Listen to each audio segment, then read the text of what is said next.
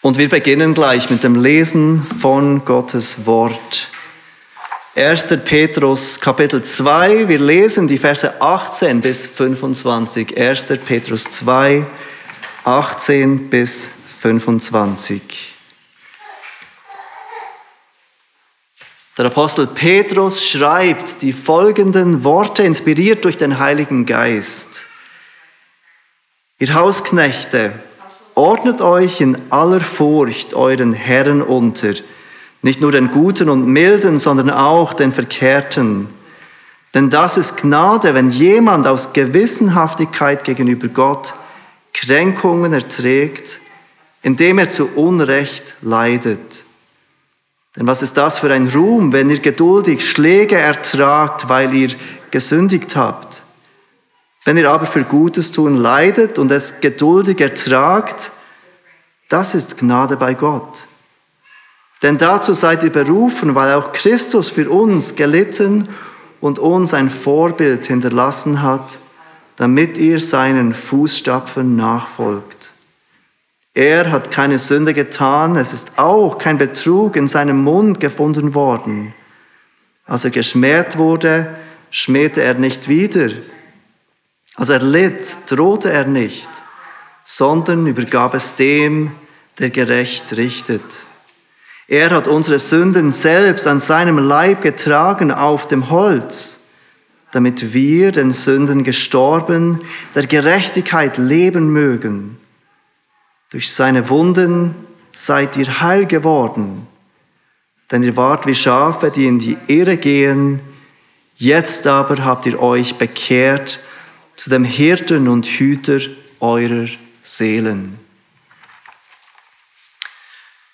Wir befinden uns mitten in, diesem, in dieser Predigtserie durch den ersten Petrusbrief. Und Petrus schreibt diesen Brief an Christen, die zerstreut sind, die in verschiedenen Gemeinden und verschiedenen Gebieten wohnen und die herausgefordert sind in ihrem Glauben und in ihrem Leben weil sie an Jesus Christus glauben. Die Gesellschaft, in der sie sich befinden, ist ihrem Glauben gegenüber nicht freundlich gesinnt. Zwar gibt es zu dieser Zeit sehr wahrscheinlich noch keine staatliche Verfolgung von diesen Christen, aber die Gesellschaft mag nicht, für was diese Christen stehen. Sie mag diese Lebensweise dieser Christen nicht. Es ist nicht damit einverstanden, für was diese Christen einstehen. Unser Leben dieser Christen tagtäglich. Druck von außen. Schwierigkeiten von der Gesellschaft wegen ihrem Glauben. Und sie leben auch Druck von innen. Wir haben es gesehen, wie Petrus es beschreibt. Sie erleben, wie diese fleischlichen Begierden, die immer noch am Leben sind, in ihren Herzen, in ihrem Fleisch, wie sie innerlich gegen die Seele streiten. Diese Christen sind herausgefordert von außen und auch von innen. Satan, die Welt, die Sünde wollen nicht, dass diese Christen Gott gefällig leben. Und genau gleich erleben es auch wir heute. Wir befinden uns in einer Gesellschaft, die unserem Glauben oft nicht freundlich gestimmt ist. Und auch wir befinden uns in Leiben, in Körpern, in denen immer noch dieses Fleisch, dieser Drang zur Sünde ist. Und wir spüren diesen Kampf tagtäglich, diese Herausforderung, gottgefällig zu leben. Petrus ist immer noch dabei, uns zu erklären, wie wir in dieser Welt als Gäste und Fremdlinge leben sollen und wie dieser gute Wandel, zu dem er uns aufruft, aussieht, was er meint, wenn er etwas früher sagte, wir sollen einen guten Wandel unter den Heiden leben. Er ist immer noch dabei, uns zu erklären, wie dieser gute Wandel aussieht wie unser Leben als Christen aussehen sollte. In unserem letzten Abschnitt, den Versen gleich vorhin, hat uns Petrus aufgerufen, uns aller menschlichen Ordnung zu unterordnen. Wir haben gesehen, dass er damit die Regierung meint, die staatliche Obrigkeit. Und er ruft uns auf, als Christen, uns denen zu unterordnen, die Gott in dieser Welt als Regierende über uns gestellt hat. Und in unserem heutigen Abschnitt geht es immer noch um Unterordnung. Dieser gute Wandel von uns Christen soll sich darin zeigen, wie wir mit denen umgehen, wie wir auf die reagieren, die Gott im beruflichen, in der beruflichen Welt über uns gestellt hat. Und wir wollen diesen Abschnitt heute Morgen unter diesen vier Punkten anschauen. Zuerst gibt Petrus uns einen Auftrag. Das ist der erste Punkt. Als zweites gibt er uns eine Begründung. Als drittens ein Vorbild und als vierter Punkt eine Motivation. Also Auftrag, Begründung, Vorbild und Motivation. Seht als erstes diesen Auftrag den der Apostel Petrus an uns Christen gibt. Vers 18. Ihr Hausknechte, ordnet euch in aller Furcht euren Herren unter, nicht nur den Guten und Milden, sondern auch den Verkehrten. Hausknechte, dieses Wort beschreibt Sklaven. Und Sklaverei war die bei weitem am meisten verbreitete Arbeitsform in dieser Zeit, in der Petrus schreibt. Es gab enorme Unterschiede zwischen der Sklaverei damals im ersten Jahrhundert und der Sklaverei, die vielen von uns viel bekannter ist, die wir vor allem aus Nordamerika kennen.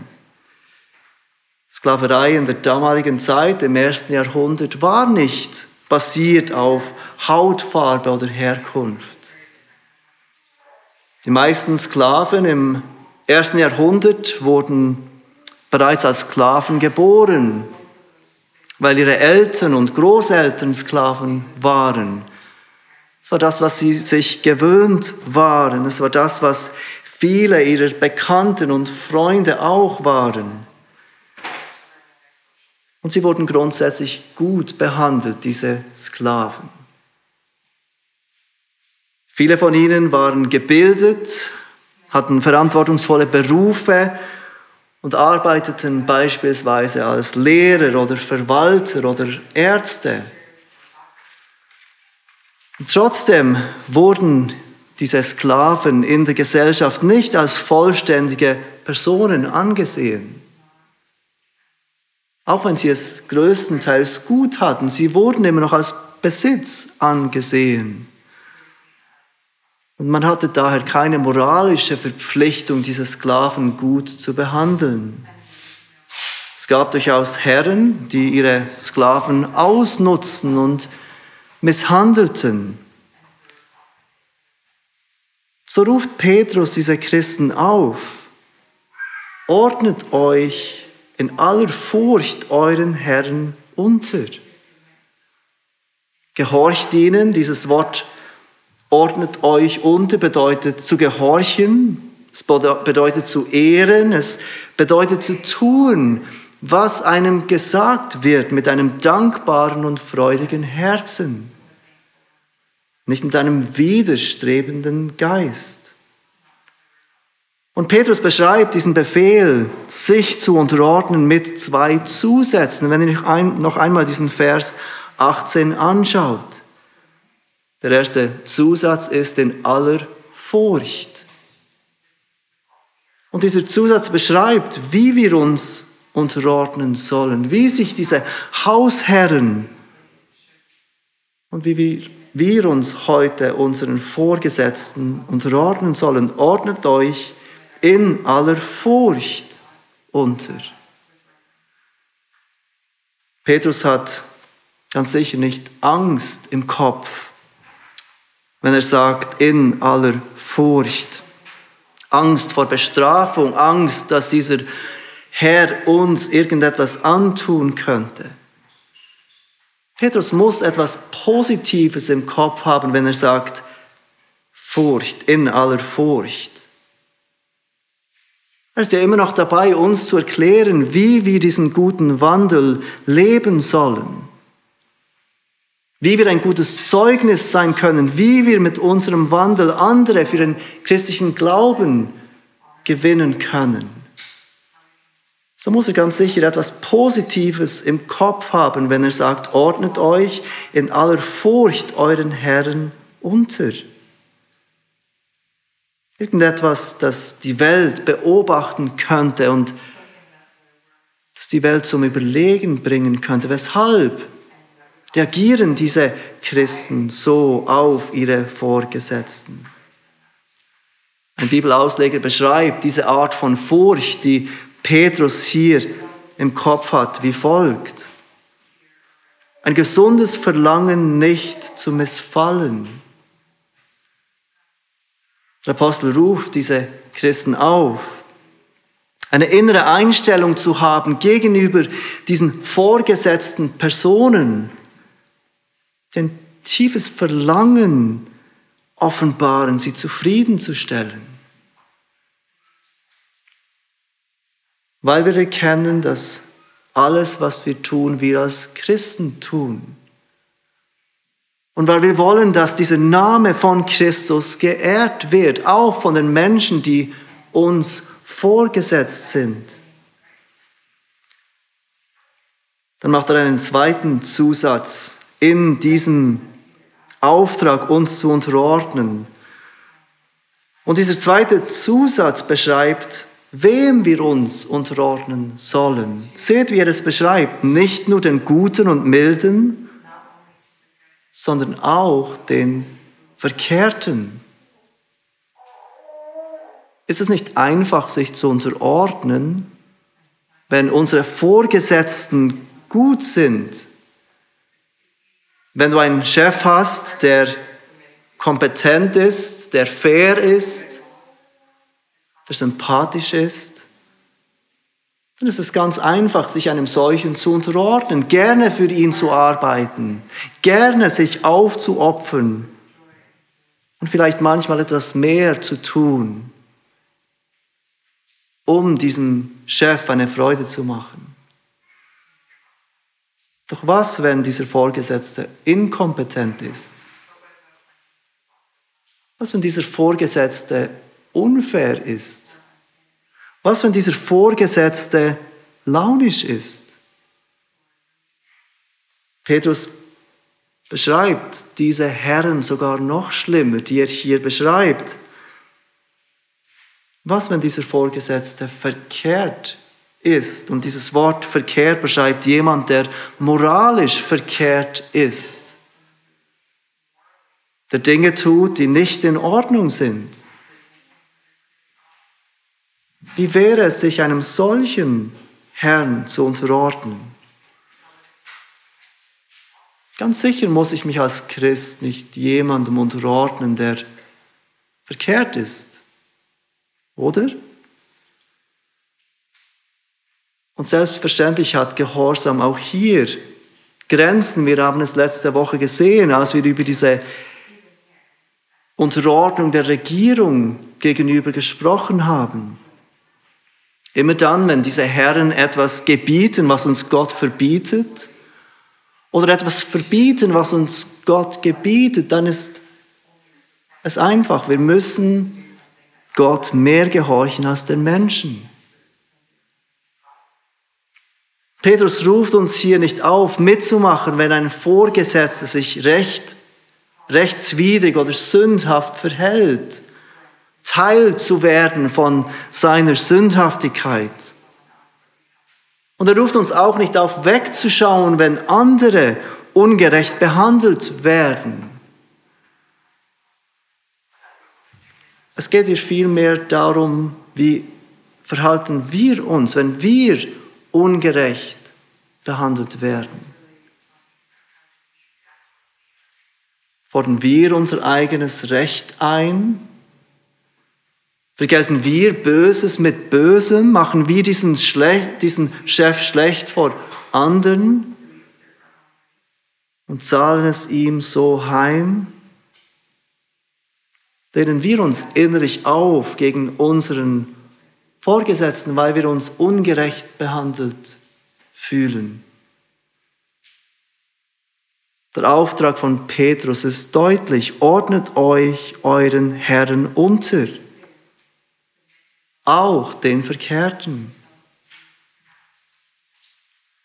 Ich glaube, es wird noch deutlicher, um was es Petrus genau geht, wenn wir seine Begründung anschauen. Und das ist der zweite Punkt. Nachdem Petrus uns diesen Auftrag gibt, kommt er zu der Begründung. Punkt 2. Und seine Begründung können wir zusammenfassen mit diesen Worten, weil du berufen bist, für Gutes tun zu leiden. Hast du dich je gefragt, was ist meine Berufung als Christ? Hier gibt uns Petrus eine klare Antwort darauf. Deine Berufung als Christ ist es, für Gutes tun zu leiden. Deine Berufung von Gott für dich, wenn du heute Morgen hier bist und Jesus als dein Herrn anrufst, dann ist es für Gutes tun zu leiden. Seht ihr, wie die Verse 19 bis 21 alle mit dem gleichen Wort anfangen. Vers 19 denn, Vers 20 denn, Vers 21 denn. Petrus gibt uns hier einen Grund für diesen Auftrag, sich zu unterordnen. Vers 19, denn das ist Gnade, wenn jemand aus Gewissenhaftigkeit gegenüber Gott Kränkungen erträgt, indem er zu Unrecht leidet. Ich glaube, hier wird etwas deutlicher, was Petrus mit diesem Unterordnen im Kopf hat aus Gewissenhaftigkeit gegenüber Gott, weil wir Gott mit dem, was wir tun, ehren wollen, müssen wir manchmal Kränkungen ertragen. Es kommt nicht immer gut an, wenn wir Gott ehren wollen in allem, was wir tun. Wenn wir Nein sagen zu gewissen Dingen wegen unserem Anliegen, Gott zu ehren. Vielleicht werden wir schikaniert, weil unser Vorgesetzter weiß, dass wir Christen sind. Vielleicht werden andere bevorzugt, weil wir einmal unserem Vorgesetzten sagen mussten, ich bin nicht bereit zu lügen. Vielleicht werden wir lächerlich gemacht aufgrund von unserem Glauben an diesen Gott, der der Schöpfer aller Dinge ist. In Vers 20 geht diese Begründung weiter, denn was ist das für ein Ruhm, wenn ihr geduldig Schläge ertragt, weil ihr gesündigt habt? Wenn ihr aber für Gutes tun leidet und es geduldig ertragt, das ist Gnade bei Gott. Petrus macht klar, wir können uns nicht sündhaft verhalten und dann sagen, das passiert mir jetzt, weil ich Christ bin. Die haben etwas gegen mich, weil ich Christ bin. Nein, vielleicht haben sie etwas gegen dich, weil du nicht freundlich bist zu anderen, weil du nicht nett bist mit anderen, weil du nicht liebevoll umgehst mit anderen. Das ist nicht das, was Petrus hier anspricht. Aber wenn wir leiden, wenn wir ungerecht behandelt werden wegen unserem Glauben an Jesus Christus, weil unser Lebenswandel anders ist, weil unsere Überzeugungen anders sind. Und wenn wir dies geduldig ertragen, dann beschreibt Petrus, ist es Gnade bei Gott. Es ist etwas, das Gott gut heißt. Was schlussendlich der Grund ist, weshalb wir unterordnen, weshalb wir uns unterordnen sollen, auch wenn dies Leiden bedeutet, finden wir noch deutlicher in Vers 21. Denn dazu seid ihr berufen. Dazu sind wir berufen. Und was meint er mit diesem dazu? Das, was er gerade vorhin gesagt hat. Dieses zu Unrecht leiden, für Gutes tun leiden. Ungerechtigkeit zu ertragen. Bist du dir bewusst, liebe Schwester, lieber Bruder, dass du berufen bist dazu, Ungerechtigkeit zu ertragen? Und dann geht Petrus weiter, weiter im Vers 21, weil auch Christus für uns gelitten und uns ein Vorbild hinterlassen hat, damit ihr seinen Fußstapfen nachfolgt.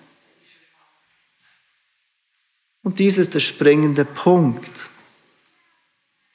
Unsere Bereitschaft, sich Vorgesetzten zu unterordnen, auch wenn dies Leiden bedeutet.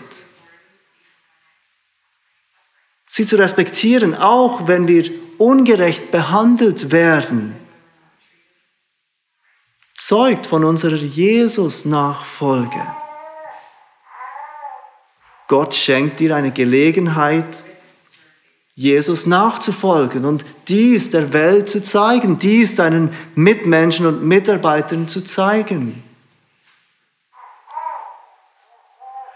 Wir folgen damit in diesem Leiden, in dieser Ungerechtigkeit dem Vorbild unseres Herrn der für uns gelitten hat. Und bemerkt, wie Petrus es beschreibt, damit ihr seinen Fußstapfen nachfolgt. Dieses Wort in seinen Fußstapfen ist ein Wort, das wir sonst im Neuen Testament nirgendwo sonst finden. Es ist ein interessanter Ausdruck, den Petrus hier ganz bewusst braucht. Und es Petrus drückt mit diesem Begriff aus, dass Jesus nachzufolgen etwas ist, das wir Schritt für Schritt tun. Gott zeigt uns nicht unseren ganzen Weg, wenn wir uns entscheiden, Jesus nachzufolgen. Wir folgen Jesus Schritt für Schritt nach. Ein Ausleger beschreibt diesen Begriff mit den folgenden Worten. So sind wir wie ein Kind, das einen Fuß nach dem anderen in die Abdrücke seines Vaters im Schnee setzt und einer sicheren Spur folgt, die für ihn gelegt wurde. Aber zu dieser Spur Christi gehört auch das Leiden, nicht für unsere Sünden. In dieser Hinsicht hat er bereits für dich gelitten sondern als Teil des Lebenswandels, zu dem er uns berufen hat. Teil dieser Jesus-Nachfolge. So unbeliebt dieser Gedanke heute sein mag, ist es, im Leiden von Jesus teilzuhaben. Abgelehnt zu werden, wie er abgelehnt wurde. Nach der Begründung kommt Petrus zu unserem Vorbild. Und das ist der dritte Punkt. Und es ist ziemlich offensichtlich, wer dieses Vorbild ist. Es ist Jesus. Jesus ist unser Vorbild. Ganz bestimmt hast du schon einmal erlebt, wie du ungerecht behandelt wirst. Ich könnte dich jetzt nach Situationen fragen und sehr wahrscheinlich würden dir einige in den Sinn kommen. Vielleicht hast du immer noch eine Situation ganz präsent, die du vor kurzem erlebt hast, wie du ungerecht behandelt worden bist. Vielleicht von deinem Ehepartner, deiner Ehepartnerin, vielleicht von einem Kind oder deinen Eltern Vielleicht von deinem Vorgesetzten oder Nachbarn. Und was war deine natürliche Reaktion, als du ungerecht behandelt worden bist? Was ist dort in deinem Herz passiert? Wir alle haben dieses Verlangen in uns, gerecht behandelt werden zu wollen diesen Sinn für Gerechtigkeit. Und wir merken schnell, wenn uns jemand nicht gerecht behandelt. Und wenn wir nicht gerecht behandelt werden, ist es nicht ganz natürlich, dass wir uns Recht verschaffen wollen? Dass wir uns selbst Recht verschaffen wollen? Seht, was Petrus über Jesus als unser Vorbild sagt. Vers 22. Er hat keine Sünde getan. Es ist auch kein Betrug in seinem Mund gefunden worden. Als er geschmäht wurde, schmähte er nicht wieder. Als er litt, drohte er nicht, sondern übergab es dem, der gerecht richtet. Vers 22 beschreibt Petrus diese vollkommene Sündlosigkeit von Jesus. Er zitiert aus dem Buch Jesaja, Kapitel 53, Vers 9. Jesus war vollkommen sündlos. Auch nicht einmal redete dieser Jesus irgendeine Unwahrheit. Auch nicht einmal redete dieser Jesus mit einem unheiligen Zorn. Mehr als jede andere Person, die jemals lebte, hätte Jesus es verdient gehabt, mit großem Respekt behandelt zu werden, gerecht behandelt zu werden. Doch er wurde geschmäht, wie uns Petrus beschreibt. Geht bitte kurz zu Matthäus 26. Matthäus 26, dort fängt der Evangelist an, uns zu beschreiben, wie Jesus geschmäht wurde. Und wir wollen unser, uns kurz ähm, dieses, diese Situation vor Augen führen. Die meisten von uns kennen natürlich diese Geschichte, all das, was vor dem Kreuz von Jesus passierte. Aber wir wollen unsere Gedanken kurz auffrischen damit. Matthäus 26, die Verse 67 und 68. Da spuckten sie ihn ins Angesicht und schlugen ihn mit Fäusten. Andere gaben ihm Backenstreiche und sprachen, Christus, weissage uns, wer ist, der dich geschlagen hat?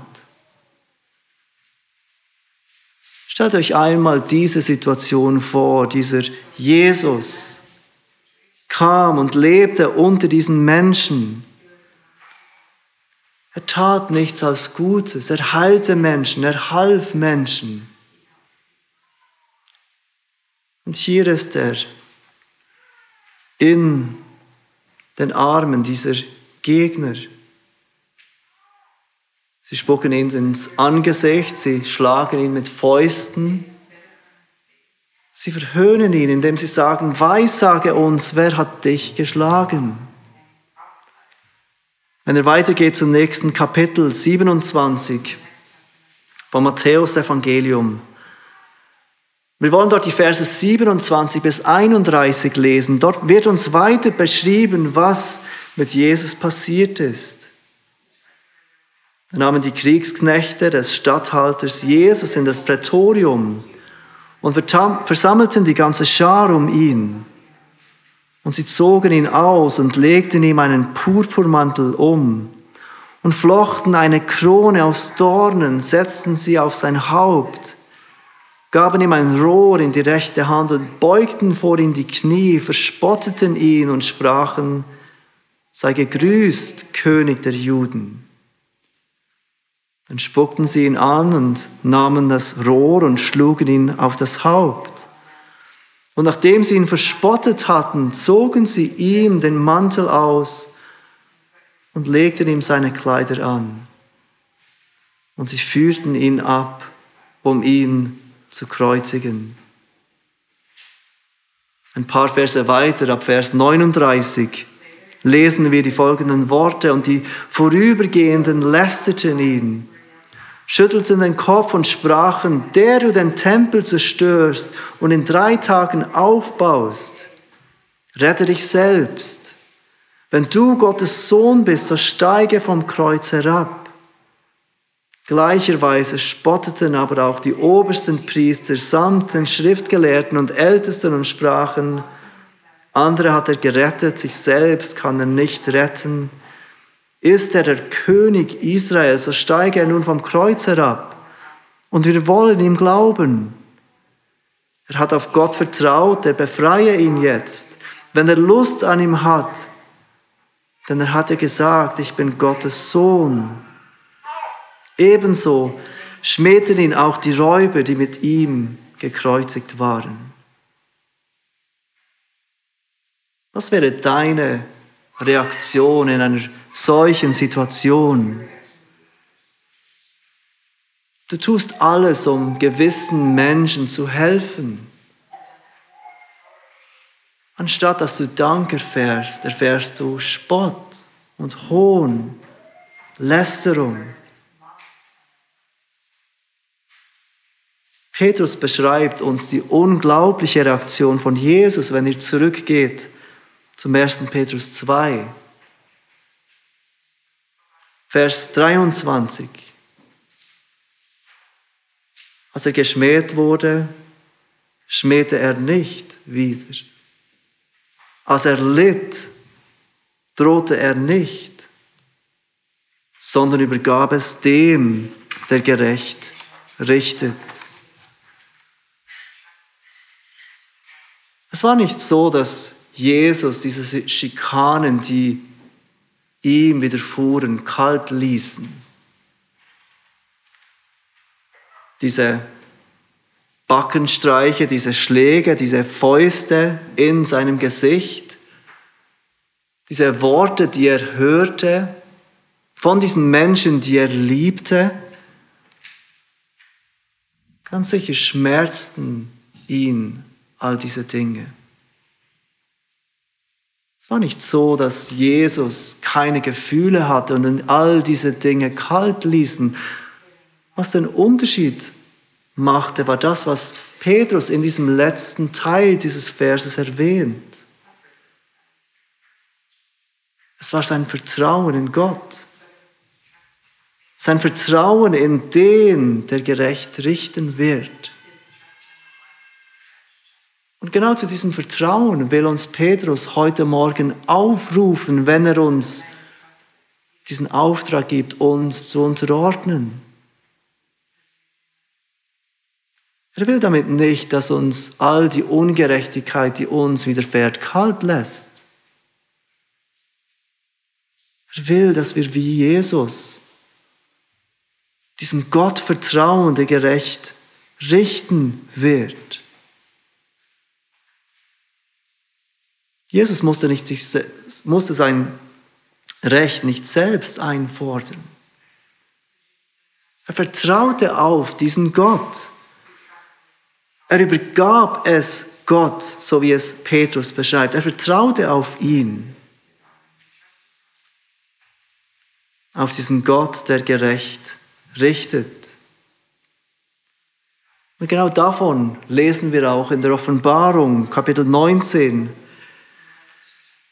Am Ende der Zeit, wenn Gott sein Volk zu sich holen wird und aller Ungerechtigkeit ein Ende machen wird,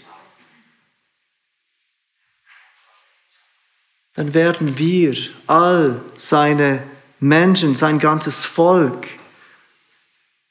mit dieser Schar, die hier beschrieben ist in Offenbarung 19, ausrufen. Halleluja, das Heil und die Herrlichkeit und die Ehre und die Macht gehören dem Herrn, unserem Gott, denn wahrhaftig und gerecht sind seine Gerichte. Petrus ruft uns auf, uns zu unterordnen. Auch schwierigen Vorgesetzten, auch unfairen Vorgesetzten. Weil unser Vertrauen auf Gott ist, der gerecht richten wird. Und das sind gute Nachrichten für all die, die an Jesus glauben, für all die, die vertrauen auf das, was Jesus am Kreuz getan hat und so zu Gott gehören.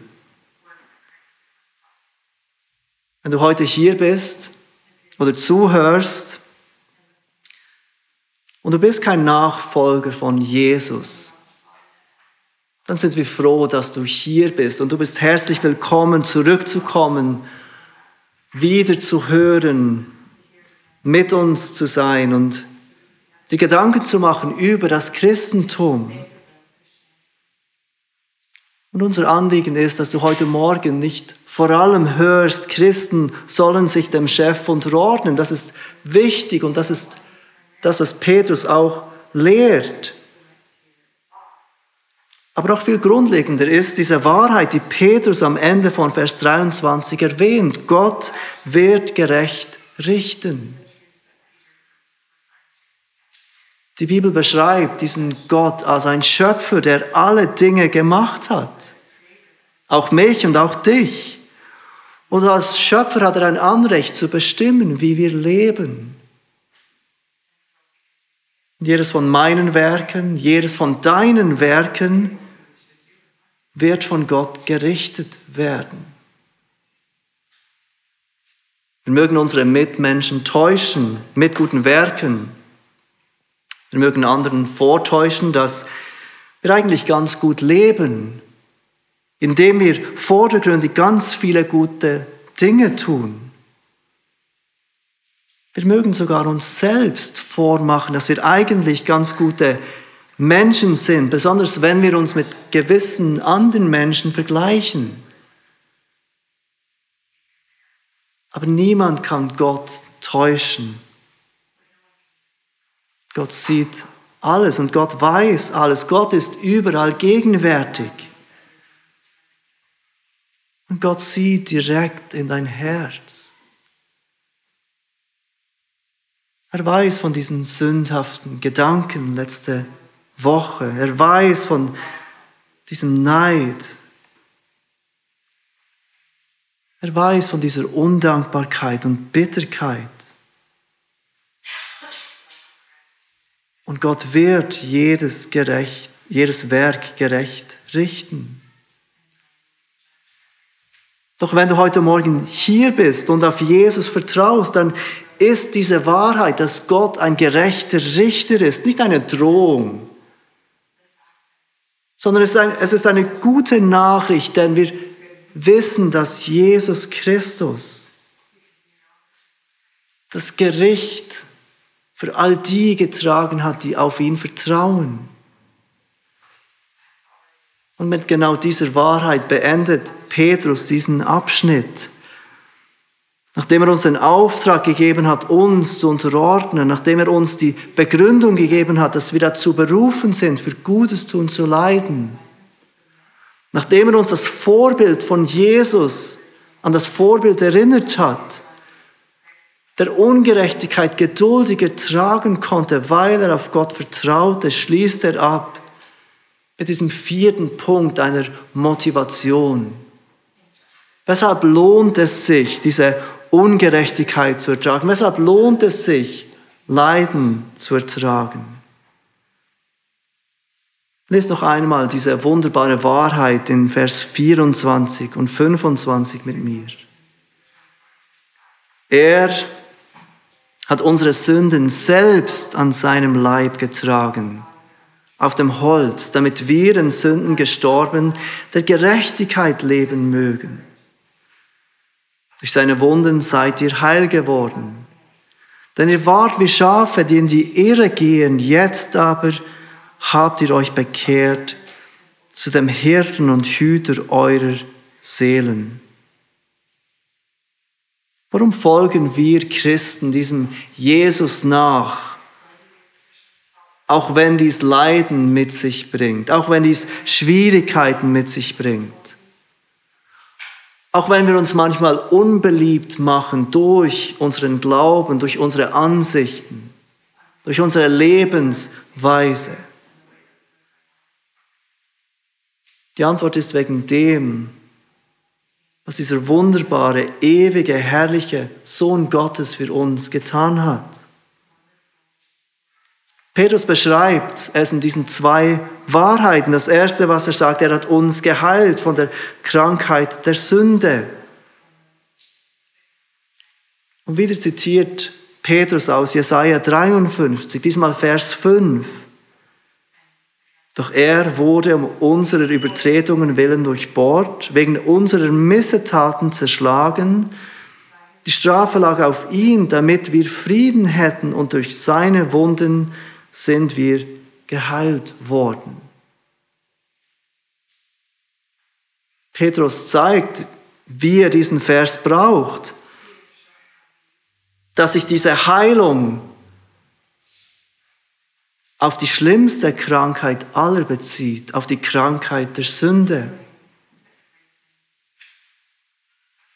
Jesus wurde Schaden zugefügt. Jesus ertritt diese Wunden, damit wir geheilt werden können von dieser Krankheit, die jeden von uns zum Tode bringt dieser Krebs in uns, die wahres Leben zerstört.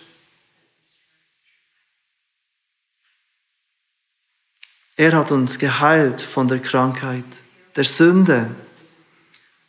Und als zweitens beschreibt er es mit diesen Worten. Er hat uns gesucht und gefunden. Wir alle waren wie Schafe, jeder von uns ging sein eigener Weg, wir alle waren in der Irre.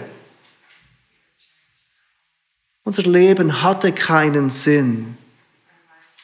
Unser Tun machte keinen Sinn.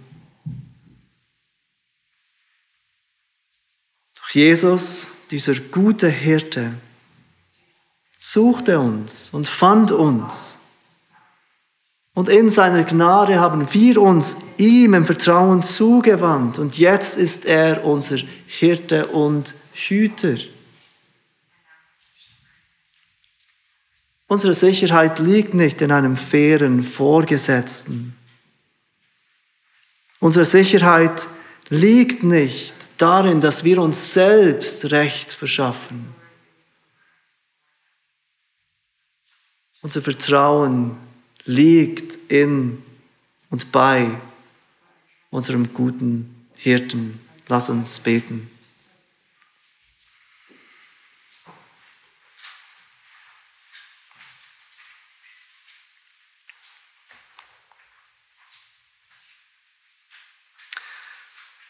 Vater, was für eine Wahrheit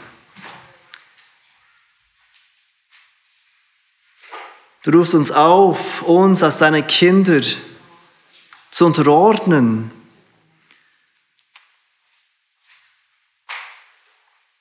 Damit wir unser Vertrauen und unser Glauben an dich zur Schau stellen können.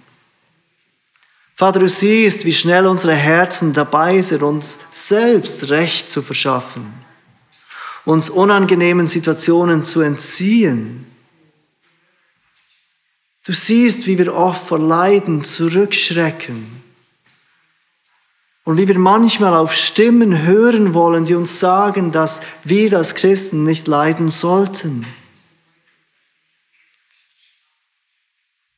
Und wir erkennen, wie dein Sohn uns voranging, wie er litt, wie er damit umging, wenn er geschmäht wurde.